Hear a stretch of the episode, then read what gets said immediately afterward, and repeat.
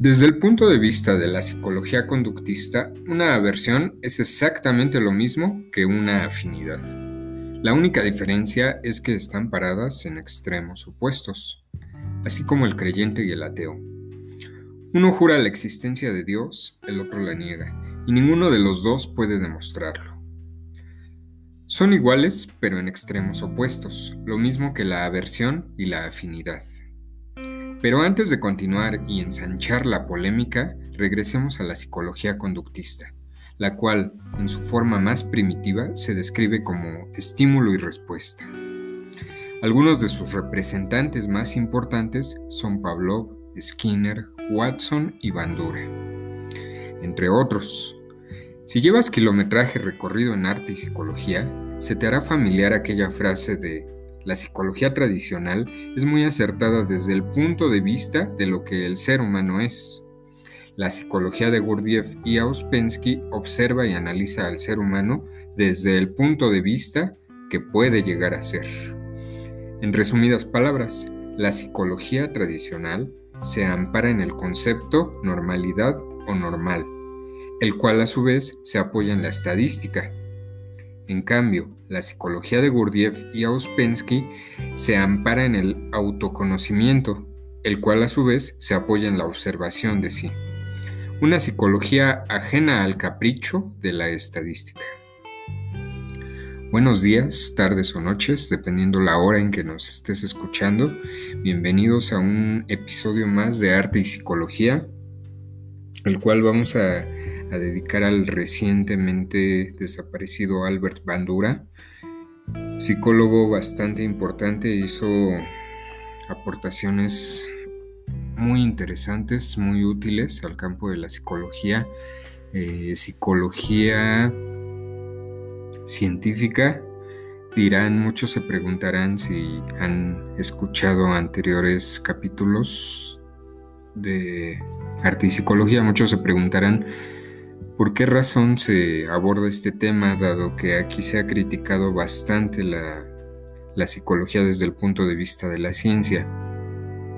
Si bien es cierto que tiene importantes carencias en, digamos, es un poco caprichosa en el sentido de que siempre se ampara en lo normal. Eh, ¿Por qué razón? Porque es una, una visión un tanto reduccionista eh, ahorita vamos a explicar por qué. Es también cierto que ha sido un pilar importante para explicar lo que es la sociedad. Eh, comentaba yo con un con una una chica que llega a, pues llega a preguntar acerca de la terapia, si, si se le podía brindar terapia. Entonces una potencial paciente. Entonces le, comentaba yo antes de pues de que se aceptara eh, retomar y, direccionar a una terapia psicológica, pues sí se le, se le mencionaba que este conocimiento no es para todo el mundo. Eh, eso no es ni bueno ni malo, simplemente es una característica de cada quien, es, es una pues una idiosincrasia de cada persona. Entonces, así como hay gente que se va a sentir atraída por este conocimiento, por esta corriente, hay gente que simplemente no le va, no le va a embonar, no le va a hacer eco. Para ese tipo de, de personas es que funciona bastante bien la psicología tradicional, la psicología desde el punto de vista de la ciencia desde el punto de vista de lo que va cambiando diario, lo que va cambiando con los años, etc. Desde, desde este punto de vista tradicional, la misma palabra nos, nos remite, pues es, ha sido muy importante este, este conocimiento. Entonces, bueno, el programa de hoy se le dedica a Bandura y se va a tratar acerca de Albert Bandura en general, si bien también es necesario pues explicar un poco de lo que es el, conductismo clásico. Entonces, bueno, para entrar aquí en, en tema directamente ya, vamos a explicar lo que es el condicionamiento clásico. Eh, el autor pues, más representativo es Pavlov. Aunque bueno, hay, hay, muchas personas más que, que, han figurado y han hecho aportaciones interesantes con el paso de los años. Pavlov es quien nos pone este, este experimento de la campana con el perro y cuando saliva el perro, ¿qué es lo que hace Pavlov? Él empieza a hacer un experimento en donde al perro le da de comer y a la hora que le pone el plato con comida suena la campana. Entonces, bueno, esto lo, lo repite varios días. No, no lo hace una sola vez, sino que lo repite varios días. Eh, y siempre, nunca, nunca debe de fallar esto en su experimento. Le da de comer y suena una campana. Le da de comer y suena una campana. Le da de comer, suena una campana. ¿Qué pasa? Se empieza a ver que pasados los días, eh, Pablo va a retirar la comida del experimento. Entonces lo único que va a hacer es que va a sonar la campana. ¿Cuál fue la respuesta del perro? Este salivaba y aunque no había comida, aunque ya no le ponía comida, ya el perro ya no podía olfatear la comida porque no había nada, no la podía ver. Su mente ya había amarrado eh, lo que es el, el sonido de la campana con la comida. Su mente ya, lo que se dice más formalmente, ya había asociado estos dos estímulos. Entonces, en el momento que ya no hay comida, pues de todas maneras saliva. El perro seguía salivando porque su mente ya estaba anclada en esa mecanización de, que al mismo tiempo que sonaba la campana venía la, la comida. Este es, de forma muy, muy general, este es el condicionamiento clásico. Es Estímulo y respuesta. Es el medio ambiente va a determinar la respuesta que tenga el ser vivo. En este caso el perro va a salivar debido a que los estímulos fueron aplicados ya repetidas veces. ¿Cómo lo podemos aquí amarrar a un ser humano y aprovechando el tema pues diferenciar e indicar por qué razón no estamos de acuerdo con este con esta psicología no con el no con el aporte como tal no con el experimento sino con que hemos venido desde el inicio de este proyecto se ha venido remarcando que la psicología tradicional es obsoleta si si se quiere experimentar un cambio de conciencia, un cambio de conducta, un cambio de pensamiento. El experimento que hizo Pavlov con la campana y que el perro saliva aunque ya no haya comida, es exactamente lo mismo que pasa cuando usted llega a la quincena del mes. Es exactamente lo mismo que pasa cuando usted empieza a ver la hora que ya va a salir de su trabajo. Eh, pues si se da cuenta es reduccionista. Esta psicología es reduccionista, es determinista también. ¿Por qué? Porque esto implica que su medio ambiente va a determinar quién va a ser usted va a determinar sus conductas. Y eso desde un punto de vista consciente a través del razonamiento, pues no hay diferencia entre el perro que saliva porque ya le va a llegar el hueso, que el empleado que dibuja una sonrisa tremenda porque ya llegó la quincena. Ahí no hay ninguna diferencia real. Entonces, mientras que la psicología tradicional se ampara en estos experimentos que son bastante acertados, pero son acertados para un ser humano que no se pregunta acerca de su existencia, para un ser humano que no no se da cuenta de que tiene ese potencial a ejecutar conductas en relación abstracciones, le decía yo en, programas pasados. Pasado, presente y futuro son tiempos que tienen que ver con lo abstracto. Si un ser humano vive en lo que puede ver únicamente, en lo que puede descifrar su cerebro como algo tangible, entonces va a tener aquí varios tropiezos porque va a perder de vista esa posibilidad que existe a futuro. Y entonces siempre va a estar lamentando su presente, porque en su pasado nunca ejecutó de acuerdo a lo que quería, sino simplemente era satisfacer la inmediatez, lo mismo que el perro que saliva a la hora que le van a dar el hueso. Entonces, este es nuestro... Pues es nuestro principal handicap con la psicología tradicional. No es que sea mala, no es que no es que nos sirva, todo lo contrario, es, es bastante acertada, bastante efectiva pero para mentes que están a un nivel muy reducido, para seres humanos que caminan por la vida simplemente queriendo sentirse bien. Eh, esto no es que sea malo también, no es que alguien me podría preguntar, ¿es malo querer sentirse bien? No, no es malo. Pero creemos que el ser humano tiene un potencial mucho más allá del sentirse bien por un hueso que le pueden, que le pueden brindar en el, en el día de la quincena y que, y que por lo tanto pues se siente feliz en ese momento y ni se da cuenta por qué razón pasa la quincena y otra vez carga una losa sobre la espalda.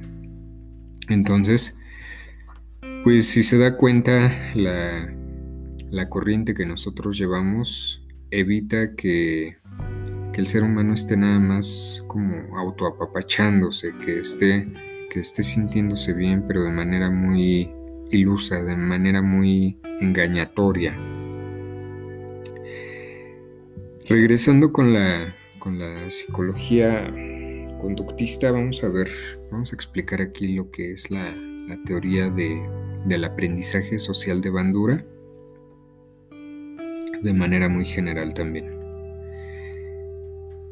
Él propone que hay, que hay cuatro, cuatro pasos importantes para lo que es su teoría del aprendizaje social. Insisto, es de manera muy resumida lo que se está explicando aquí, simplemente para que se entienda ese, ese choque que hay con la psicología de Gurdjieff y Ouspensky. Bandura propone que la teoría del aprendizaje social consta de cuatro pasos. La atención, esto implica cuando algo es nuevo, cuando algo es novedoso. Eh, la retención, la retención que va a hacer va a ser el recuerdo, el almacenar esa información que a mí me sirve, como bien pasó también con el, con el perro que salivaba, el perro guardó en su cerebro esa información de asociar la campana a la hora de aventarle la comida. Entonces, el cerebro ahí nada más guarda la información que le sirve y a partir de ahí viene el recuerdo, que esto le llama Bandura la retención. Después llega la reproducción. Esta información se ejecuta en el momento que sea necesario. El perro oye la campana y de inmediato empieza a salivar. Ahí hay una reproducción de experiencias pasadas que vienen a través del recuerdo, la retención y esto se generó apoyado sobre la atención cuando era nuevo ese estímulo respuesta. Y por último viene la motivación. La motivación que va a implicar va a implicar la recompensa o el castigo esta, esta información eh, se va a utilizar para ejecutar o no ciertas conductas. En el caso del perro, la motivación, como era la campana, era comida, era un, pues una recompensa, entonces ya el perro saliva.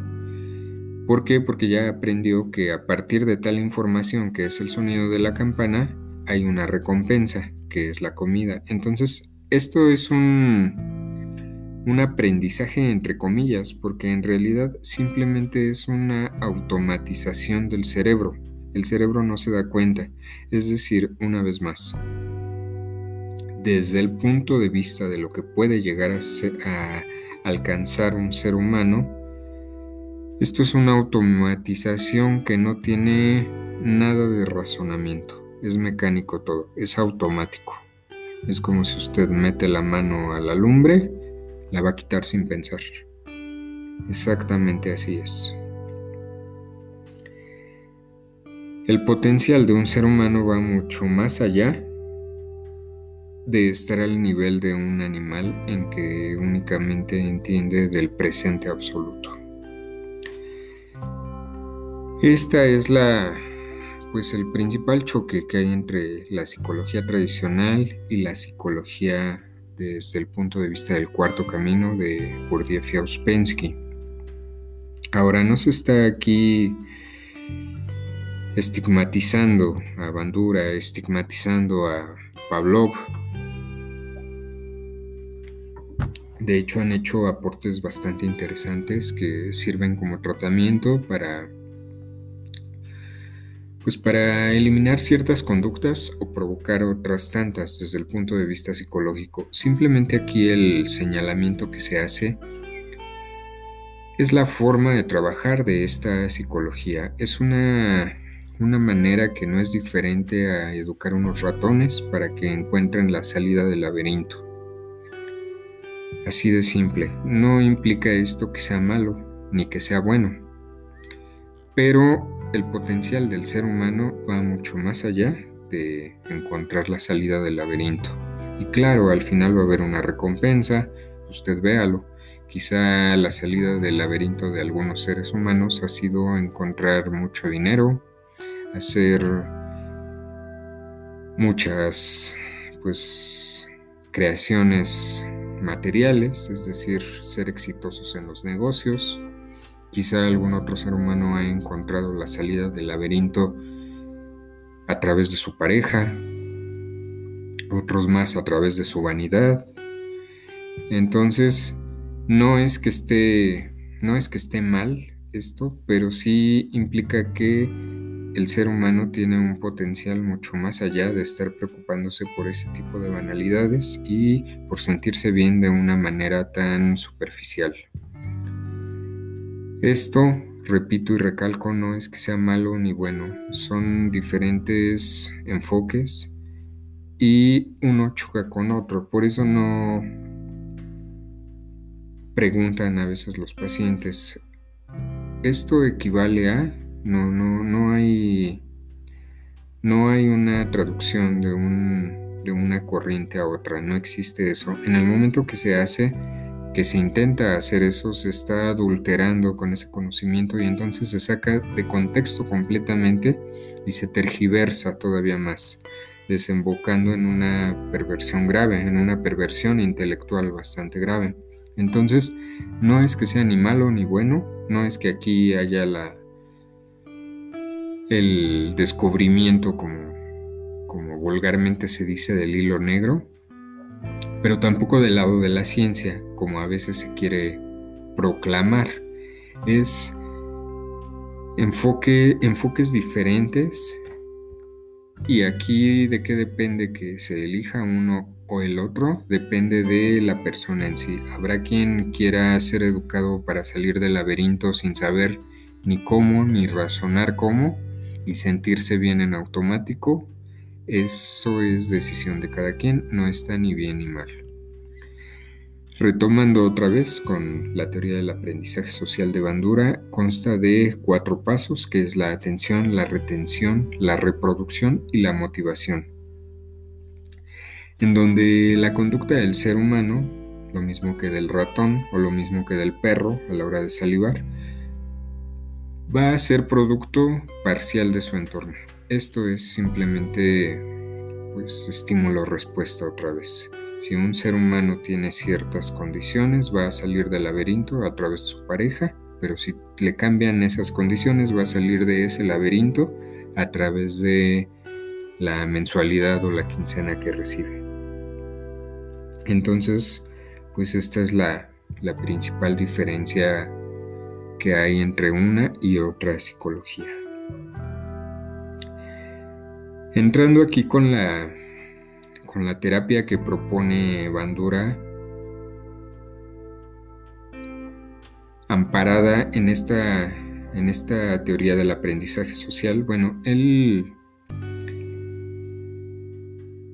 él dice que debe de, igual, es esto muy, muy reducido, muy resumido, entonces consta de muchísimas cosas más, pero aquí se va a hacer un, una explicación muy aterrizada y sobre todo resumida.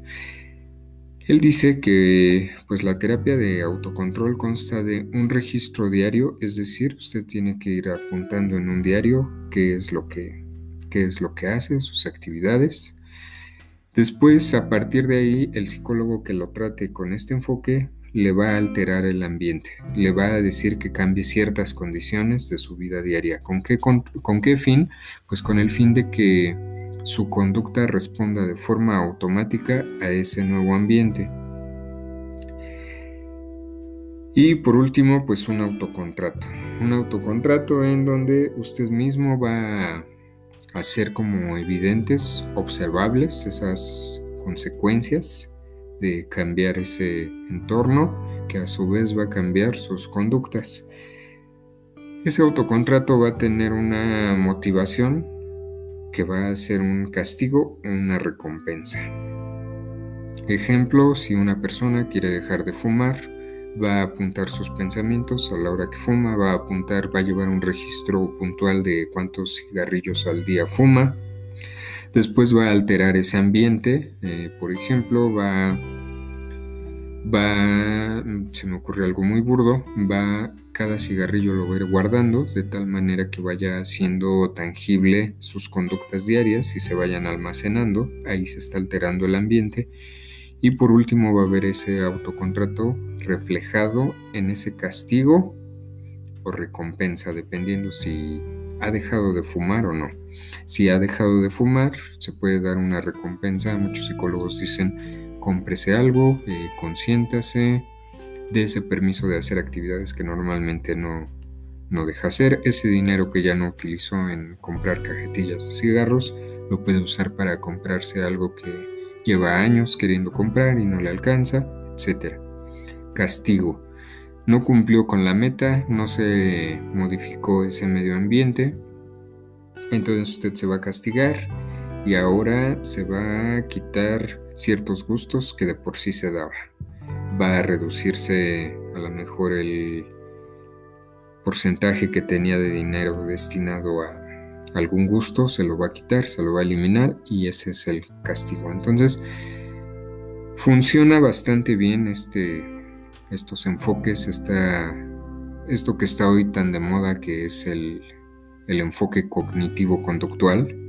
Eh, claro, son, son estrategias más finas, son estrategias más refinadas, pero al final pues es lo mismo, es educarlo a, que a la hora que le toquen la campana empiece a salivar, educarlo a que encuentre el, la salida del laberinto o como el hámster que que aprenda a tocar qué botón hace que le salga la recompensa y que evitar el botón que le, le aplique el castigo.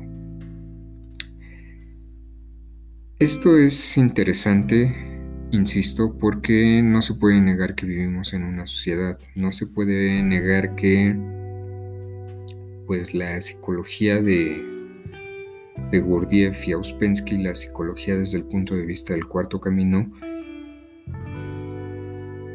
es antinatural a querer cambiar sociedades completas, a querer cambiar masas. Simplemente una no va con la otra. Entonces, en donde está perfectamente aterrizada, acertada y yo diría, de mi parte al menos, hasta aplaudida estos tratamientos cognitivos conductuales, pues desde el punto de vista de las sociedades, del grueso de las masas. El conocimiento que aquí se da, el conocimiento, todo aquello que hemos hablado, donde el arte es una desembocadura a las ideas, a los sentidos, es como un combinar lo abstracto con lo real y lo tangible.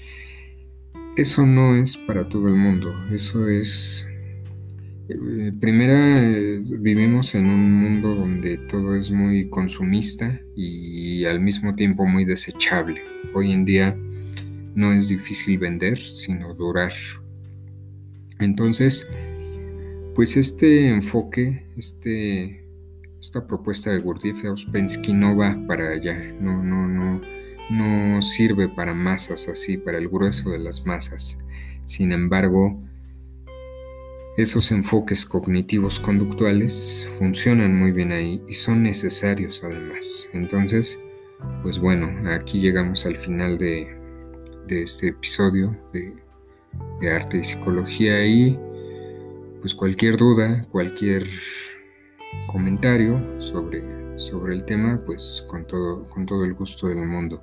Aquí se demostró que no hay ningún ninguna molestia con lo que es la, la psicología tradicional, que no, no, estamos en contra de la psicología tradicional, eh, al contrario, es, se le aplaude, pero para el funcionamiento general del mundo, no así para gente que quiere ser consciente desde un punto de vista que puede llegar a ser, es decir, desde un punto de vista que tiene la capacidad de ser un ser humano a través de su razonamiento, a través de entenderse, a través de la observación de sí, a través de la conciencia de sí. No, no, no desde ese punto de vista, sin embargo, sí desde el punto de vista de lo, de lo que es el momento actual, de lo que es el cambio psicológico rápido, el cambio psicológico a embonar, el cambio a funcionar bien en el mundo, a, mover esos engranes. Entonces, pues aquí se dedicó precisamente por eso el episodio del día de hoy a Albert Bandura. Eh, Arte y Psicología en Twitter, Facebook, Instagram y WhatsApp para agendar citas, comentarios 771 3565 300. 771-3565-300. Nos escuchamos la próxima semana.